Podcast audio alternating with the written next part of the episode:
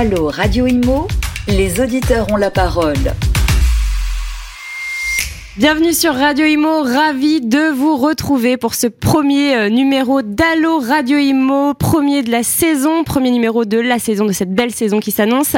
Cette émission, c'est la vôtre, hein, vous le savez, on répond à toutes vos questions. D'ailleurs, n'hésitez pas, hein, on est connecté sur euh, Instagram, LinkedIn, Twitter, Radio Imo. Suivez-nous. Aujourd'hui, euh, nous allons faire un point justement sur l'activité, sur cette rentrée. Hein. on en parle beaucoup. Pour ce faire, je reçois deux experts, Delphine Delphine bonjour.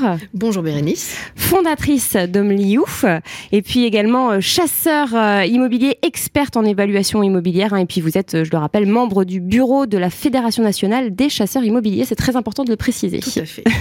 et puis à ma droite, Olivier Landrevie, bonjour. Bonjour Bernice. Président de CAFPI, leader du marché des courtiers en crédit. Eh bien, vous l'avez compris, nous allons faire un petit, un petit, un petit point sur cette rentrée. Euh, on va on va commencer peut-être euh, avec vous, Olivier. Bon, normalement c'est c'est honneur aux dames, mais, là, on va commencer avec. C'est ça, voilà. Bon, la parité. On va commencer avec avec cette info quand même. 45% des crédits euh, immobiliers refusés. Qu'est-ce qui se passe? Comment ça se fait? Alors j'ai vu passer ce chiffre. Euh, je, cherche pas à tirer mon épingle du jeu. Moi, chez moi, ce que je mesure chez CAFPI depuis le 1er juillet, c'est que c'est 42% des dossiers que nous avons envoyés à nos partenaires bancaires qui sont revenus rejetés. Donc c'est les dossiers envoyés hein, aux banques. Hein. Oui, oui, Parce que j'imagine qu'il y a un tri au préalable. Alors voilà, c'est ça. La réalité des, des des situations bloquantes étant, est, est, supérieure à ce chiffre, parce qu'en fait, on exerce un premier filtre. Les dossiers dont il est absolument évident qu'ils ne passeront pas sous le taux d'usure, on ne les envoie pas aux banques. On n'aime pas faire travailler nos partenaires pour rien. Donc, euh, c'est un chiffre qui sous-estime la gravité du problème. Mais c'est déjà un chiffre énorme, 42%, alors qu'on avait plutôt l'habitude de voir des chiffres autour de 10%. Alors c'était monté à 15% début d'année à cause des contraintes HCSF, donc c'était déjà en hausse, mais 42% c'est du jamais vu. Et la très grande majorité de ces euh, rejets euh, sont causés par des dépassements de taux d'usure. D'accord, donc on va en reparler dans quelques instants. Hein. C'est vrai que le taux d'usure euh, pose problème avec notamment, enfin vous me le confirmerez, euh, l'assurance emprunteur. Euh, Delphine, alors vous qui êtes sur le terrain en tant que chasseuse, qu'est-ce que vous constatez au quotidien? Là, cette semaine par exemple, qu'est-ce que vous observez en fait? Est-ce qu'il y a eu des changements? Alors on a senti des changements sur la clientèle des chasseurs en général. Les changements sont un petit peu moins importants parce que en règle générale, les populations qui utilisent les services des chasseurs immobiliers sont des clientèles un petit peu plus aisées. Donc, sont un petit peu moins confrontés euh, aux problèmes, mais quand même. Les profils sont meilleurs, en les profils sont meilleurs, exactement. On a souvent des apports plus importants, on a souvent des revenus importants et des conditions financières qui peuvent être assez attractives. Toutefois, y compris dans cette clientèle-là, euh, on a notamment des primo-accédants, euh, jeunes cadres actifs, 30-35 ans, euh, qui jusqu'à le début de l'été passaient encore un tout petit peu à travers les mailles du filet sur le sujet du taux d'usure, mais qui aujourd'hui ne passent plus du tout et se retrouvent, alors qu'ils ont les moyens, effectivement, confrontés à un refus de prêt. Alors on n'a pas encore trop de casse pour l'instant sur cette clientèle-là. Maintenant, comme vous le disiez, Bérénice, on est sur le terrain aussi euh, au contact en permanence d'autres professionnels de l'immobilier, agents immobiliers ou mandataires immobiliers qui ont des clientèles plus larges que les nôtres. Et ce qu'ils nous disent tous, c'est qu'effectivement, le marché commence à se tendre, en particulier sous l'impulsion euh, de cette difficulté liée au crédit immobilier, effectivement. Et évidemment, on ne peut pas faire abstraction du contexte général dans lequel euh, notre pays se trouve, euh, aussi bien d'un point de vue de, bah, du contexte international, économique et même, j'ai envie de dire, environnemental, puisque cet été, euh, l'actualité a été particulièrement chaude, sans faire de hmm. mauvais jeu de mots, sur le sujet. Oui, c'est vrai. Donc là, pour, pour résumer, vous voyez vraiment euh, euh, une évolution hein, depuis oui, juin, on sent, qu'il se passe quelque chose. Il n'y a, pas encore de quoi appeler la famille. Hein, pas encore, on n'est pas encore dans une situation de blocage extrême. Mais ça commence. mais on commence à sentir des frémissements qui laissent entendre que la donne va changer. Alors, on parlait du taux d'usure. Euh, Olivier, euh, est-ce que vous pouvez rappeler pour les auditeurs euh, qui ne savent pas ce que c'est que le taux d'usure, pourquoi pose-t-il problème alors qu'à la base, il est quand même fait pour protéger les emprunteurs, hein, pour protéger les emprunteurs des comportements abusifs des prêteurs? C'est très important ce que vous venez de, pr- de préciser. C'est la vocation du taux d'usure, historiquement, c'est bien celle-là, c'est de protéger de comportements euh, de prédation Oui. euh, de, de, de, de banques potentiellement par rapport à des apporteurs fragiles qui n'auraient, qui seraient absolument aux abois. Euh, D'ailleurs, Donc c'est le une bonne pro- chose Le à la premier base. taux d'usure de l'histoire, il avait Ouais. été fixé à 20%. Et d'ailleurs, et oui. d'ailleurs en France, pour les particuliers, pour tous les financements autres que des financements immobiliers, le taux d'usure est encore à 21,11%. Mais à Ouais. l'époque, les taux étaient très très hauts aussi. Enfin, plus haut que... Aujourd'hui, le taux d'usure pour un financement euh, autre que pour votre Que- habitation que est à immobiliers. 21,11%. Alors ça peut varier en fonction du montant, mais ça peut monter jusqu'à 21,11%. Euh, Mais là, quand vous parliez des taux à 20% immobiliers, c'était à l'époque où les taux étaient, euh, étaient plus hauts ou Oui, non, non, ça c'était Ouais. il y a très longtemps. Euh, on a en fait un, un- un- un triple problème.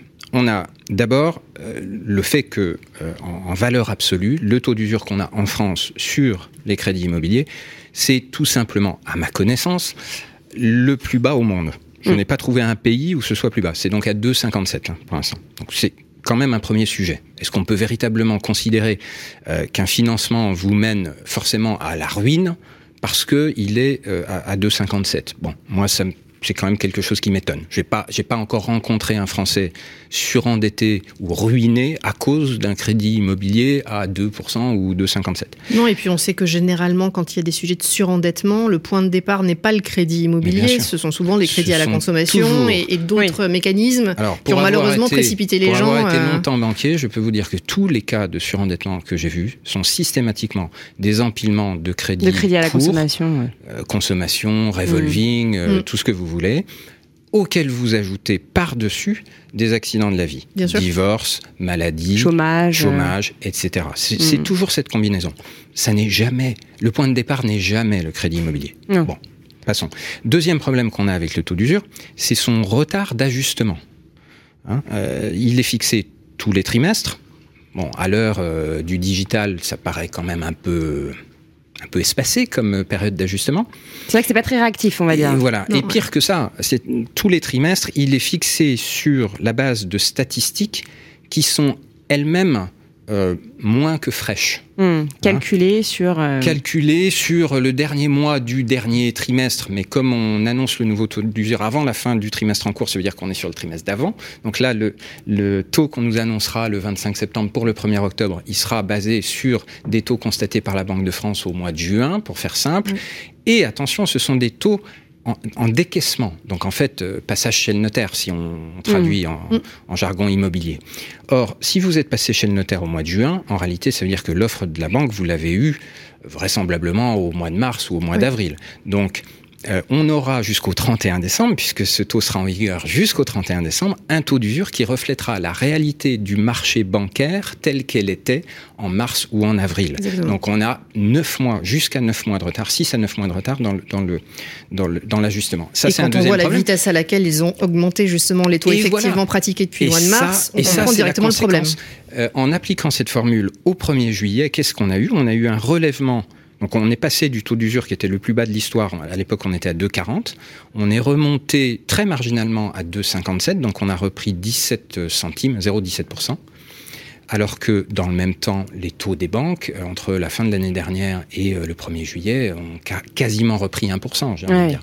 Donc ça, ça ne reflète pas du tout la réalité du marché. Hmm. Et ça crée un effet ciseau dans lequel les, les, les projets finissent par, par être pris.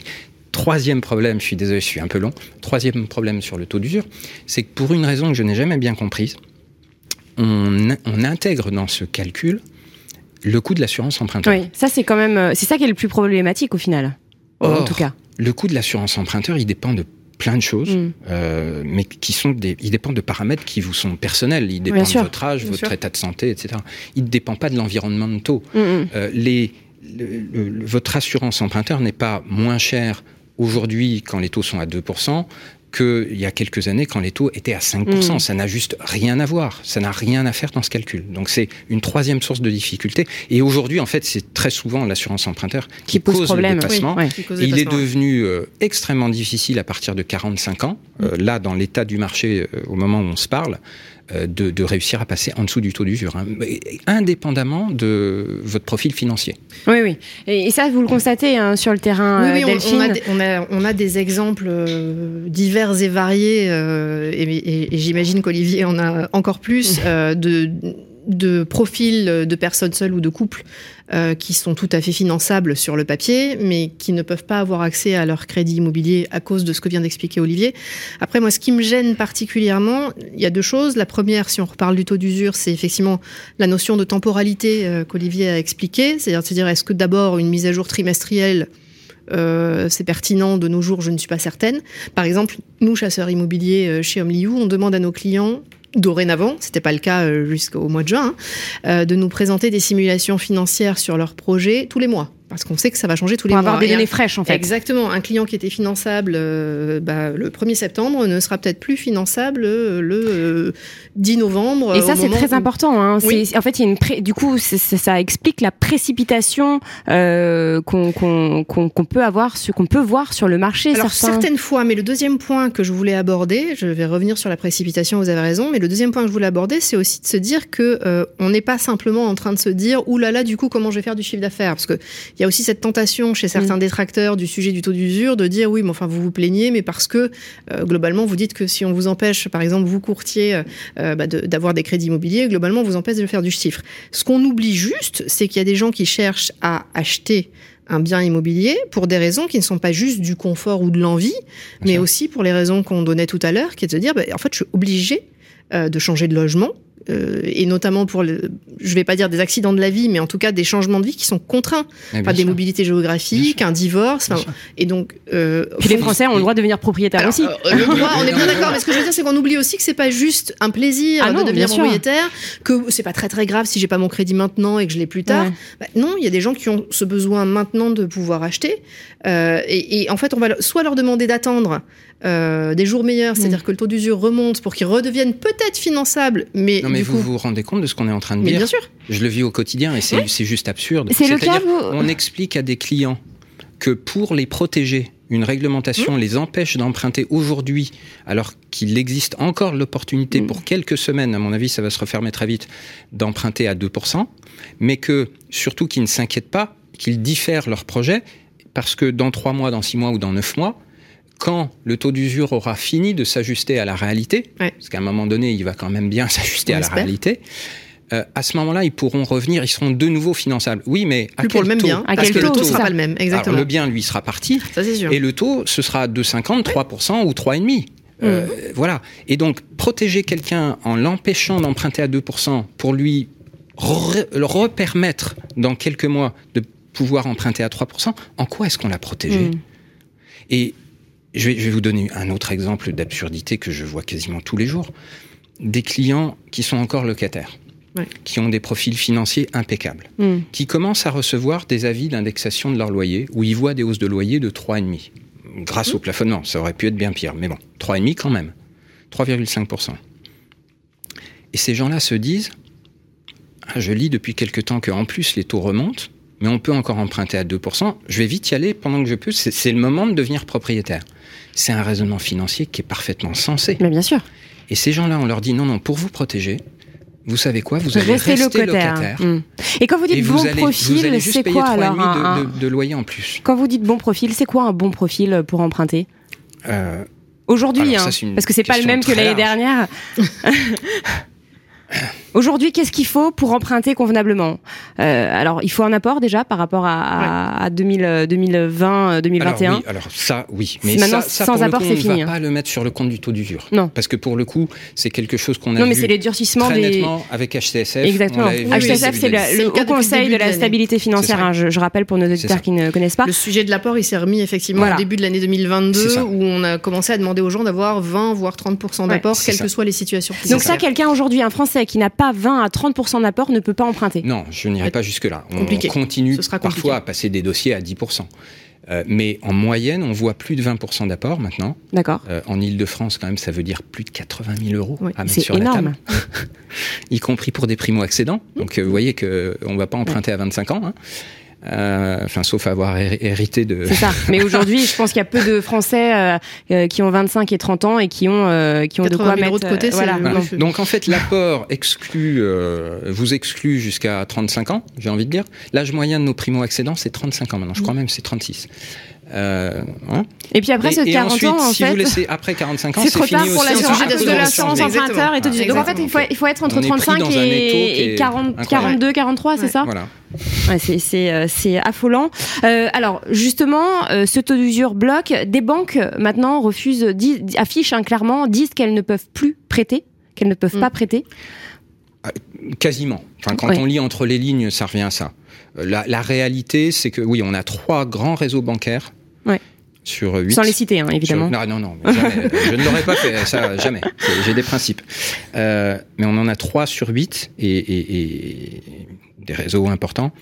Euh, qui sont dans un mode où euh, ils, ils restreignent de façon drastique leur production mm. et ils la réservent vraiment à l'élite de leur clientèle. D'accord. On a le cas, nous, euh, on a eu un exemple sur une zone qui est Aix-en-Provence, où on a certaines agences de certains réseaux que je ne citerai pas non plus, qui ont carrément dit à, à, des clients qui ont donc des comptes courants chez eux, on arrête momentanément certes, mais on arrête l'activité de crédit immobilier. Et alors, sur le terrain, comment ça se concrétise? Il y a beaucoup de promesses qui sautent. Alors, euh, je pense que celles qui vont sauter, on va en nombre, on va surtout commencer à les voir entre septembre et décembre. Parce que finalement, euh, par rapport à la temporalité dont on parlait tout à l'heure, euh, jusqu'à présent, les blocages qui ont eu lieu ont laissé passer tous les dossiers qui avaient effectivement été négociés en mars, avril, mai, puisqu'après on est allé vers la promesse, l'acte authentique, c'est passé encore. À partir de maintenant, on va avoir des promesses qui ont été signées en juin ou en juillet, euh, et, avec des conditions qui du coup vont changer en septembre, voire au 1er octobre. Et c'est maintenant qu'on va pouvoir peut-être compter et, et, traduire réellement en chiffres euh, l'impact réel que ça a eu sur les transactions, parce qu'effectivement, quand on regarde ce que disent euh, divers patrons de grands réseaux ou ce que disent ne serait-ce qu'encore les statistiques des notaires euh, récemment, même s'il y a un petit peu de, de délai entre euh, ce qu'ils constatent et, et, le jour où, où on se trouve. Les notaires sont toujours un, temps en retard, bien sûr. le temps d'enregistrer les transactions, il y a, une temporalité qui est différente en fonction des métiers. exactement. Et c'est pour ça qu'au début de, des difficultés, bah c'est vous qui êtes en première ligne en fait. les courtiers racontent n'importe quoi, etc. Non, c'est juste qu'on était vous êtes en première ligne en fait. sentir la situation. C'est pour ça qu'on dit, en fait, nous ce qu'on sent sur le terrain, courtier ou nous, ce sont des frémissements qui ne se traduisent pas encore dans les chiffres. Mm. Et effectivement, le nombre de transactions n'est pas encore en train de se casser la figure complètement. Effectivement, le taux de casse entre promesses et actes authentiques de vente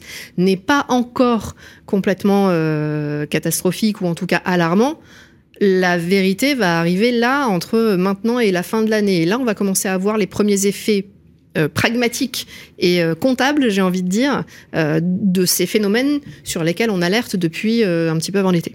Donc là, ça va se corser. Alors, on, parle de cette augmentation des taux. On a parlé, vous avez donné le, taux d'usure de 57.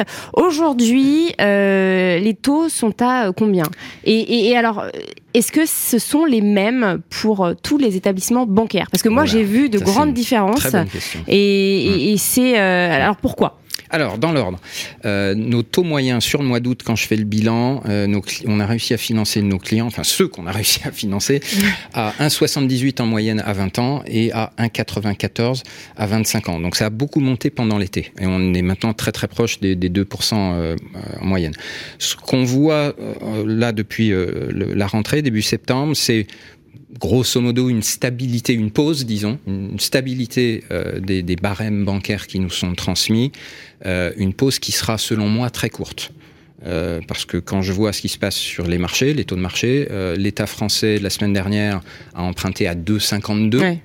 Euh, voilà. Qu'est-ce que ça présage selon vous Il n'est juste pas tenable dans la durée que les particuliers se financent à un taux euh, très inférieur à celui de l'État français. Mmh. Donc, je suis convaincu que euh, la, la la, la, hausse va reprendre et que très vite, la fenêtre qui permettait d'emprunter en dessous de 2% va se refermer et ce sera de l'histoire ancienne. À votre avis, ce sera à partir de quand pour donner euh, approximativement Je pense peut-être même avant la fin du mois de septembre, ça, la, la, hausse va reprendre. D'accord, donc ça va être très très rapide. C'est ce à quoi je m'attends. Ouais. Personne n'a de boule de cristal. Non, non, mais bon, c'est votre avis, c'est très intéressant. ensuite, la deuxième partie de votre question est excellente parce que ça c'est vraiment quelque chose de très net dans le marché, c'est-à-dire que autant pendant la longue période quelques années où les taux étaient à un niveau très très bas, on pouvait emprunter autour de 1%, euh, les, banques étaient dans un mouchoir de poche les, unes entre les autres. On avait le choix en fait. Voilà. Euh, ce qu'on voit avec euh, la crise en Ukraine, le retour de l'inflation, etc., c'est que les banques répondent à ce stress de marché en fonction de leurs paramètres financiers, de leurs équilibres financiers, en fonction de leurs anticipations sur la suite de la crise. Et évidemment, d'une banque à l'autre, ça donne des réponses très différentes. Et donc, on voit, comme je vous l'ai dit, trois réseaux bancaires sur huit qui se mettent complètement sur la touche. On en voit d'autres qui restent relativement actifs.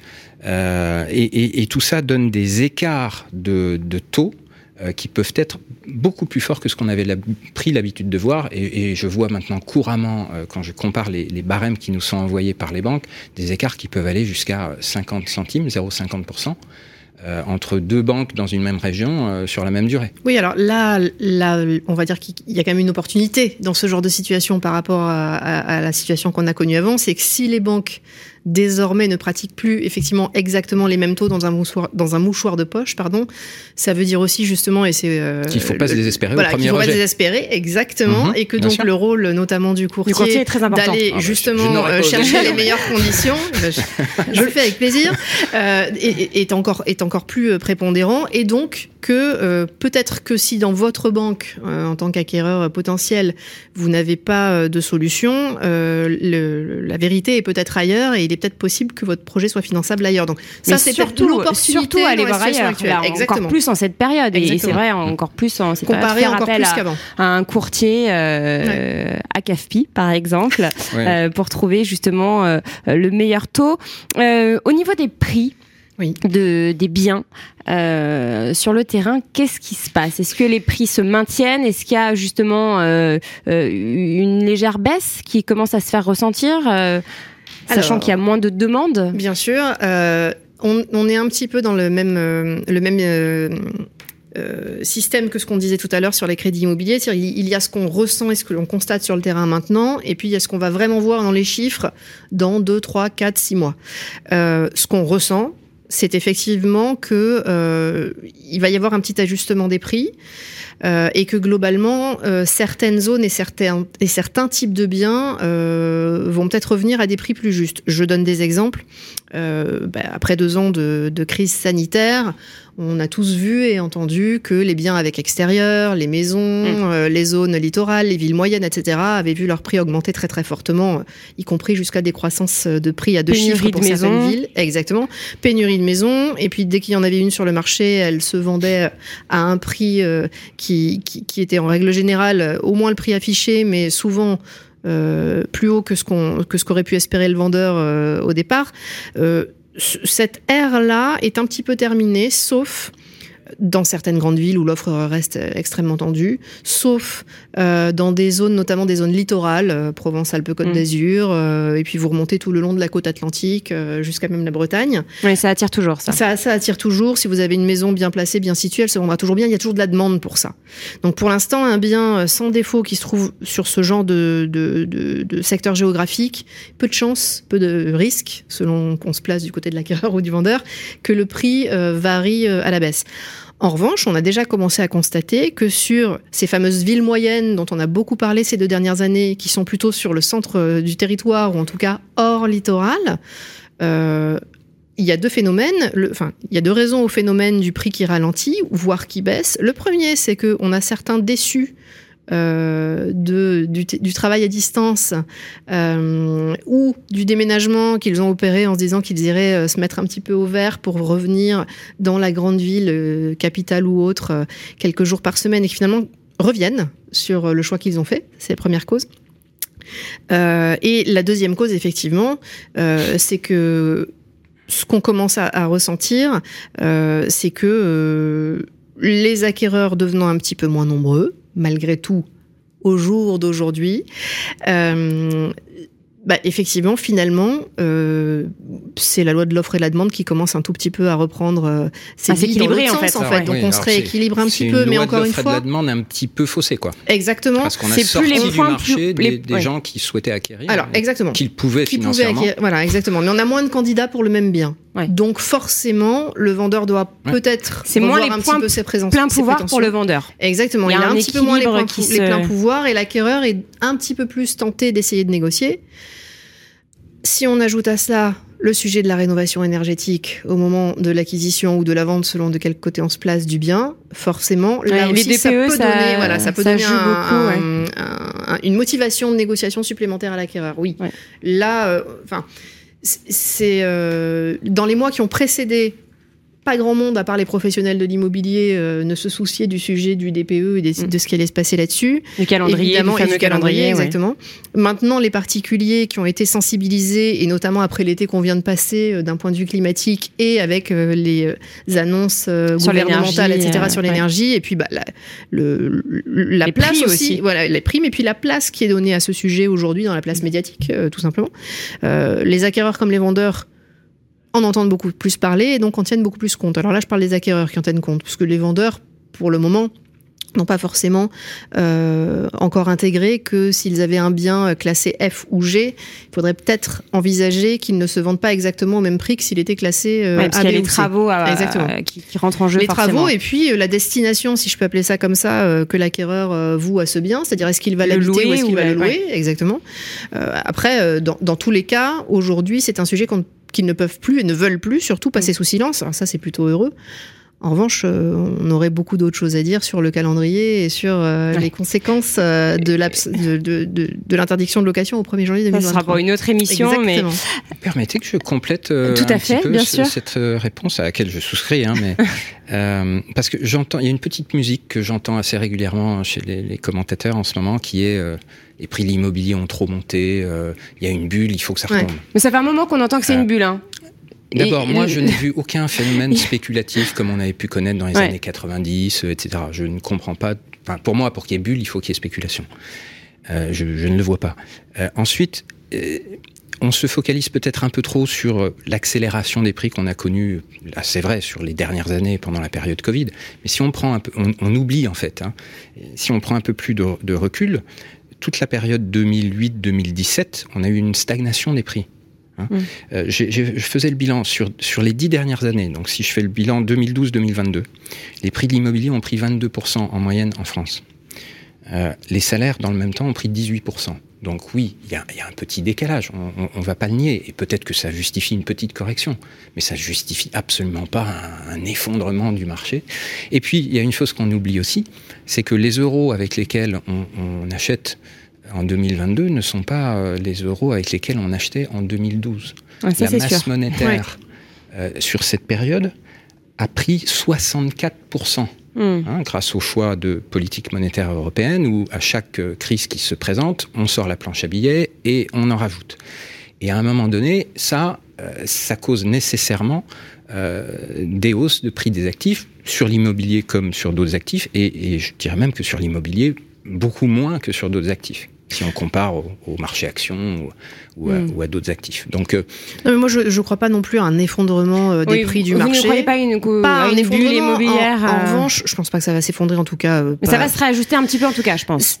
enfin, je veux dire, c'est, y a, à mon sens, il n'y a pas besoin d'avoir fait une grande école, si je veux dire, pour pour l'envisager. Enfin, il suffit de regarder autour de soi, de s'informer un minimum et de voir dans quel contexte notre monde et notre pays évoluent. Encore une fois, le contexte politique international les sujets de pouvoir d'achat, les sujets de d'énergie, etc. On se doute bien qu'à un moment, il va falloir que tout ça se remette un petit peu euh, en cohérence. Bien sûr. Et donc, en cohérence, ça veut dire peut-être effectivement arrêter ces augmentations à deux chiffres, comme on a pu euh, le constater sur certaines villes et notamment villes moyennes, certes. Euh, maintenant, les deux années euh, à, euh, un, à plus d'un million de transactions Ah, dans l'ancien, exceptionnel aussi. ce sont elles qui étaient exceptionnelles, effectivement. C'est comme euh, les taux Donc, là. il n'y a pas de de drame, il n'y a pas de quoi Les la taux dont on parlait à, à moins d'un pour cent, Ça reste stable. C'était exceptionnel. une anomalie de l'histoire. Exactement, C'était anormal. de l'argent gratuit de la BCE. Et Il là- fallait bien que ça finisse. Bon, on, on- parle de taux qui remontent, mais là, les, les taux sont encore très, Bien très, sûr. très, euh, sympathiques. mais évidemment. Et, et n'importe quel économiste vous dirait que les taux, ils se mesurent par rapport à l'inflation. Bien sûr. Et en réalité, on, on peut emprunter aujourd'hui à 4% en Ouais. dessous de l'inflation, ce qui est sans doute unique dans l'histoire. Ouais. Bon, et l'émission touche, touche à sa fin, hélas. C'est vrai qu'on aurait euh, continué encore euh, pendant euh, pendant de longues minutes. Euh, merci à tous les deux d'être venus sur le plateau. hein. Merci Delphine Herman, fondatrice de Homely You. Merci. Euh, merci Olivier Landrevi, président de CAFPI. Et puis ben vous reviendrez euh, d'ici quelques mois pour faire pour plaisir. constater l'évolution justement de ces taux et puis sur le terrain voir comment ça se passe. Merci infiniment d'avoir été sur notre plateau. On se retrouve très bientôt pour un prochain numéro d'Allo Radio Imo.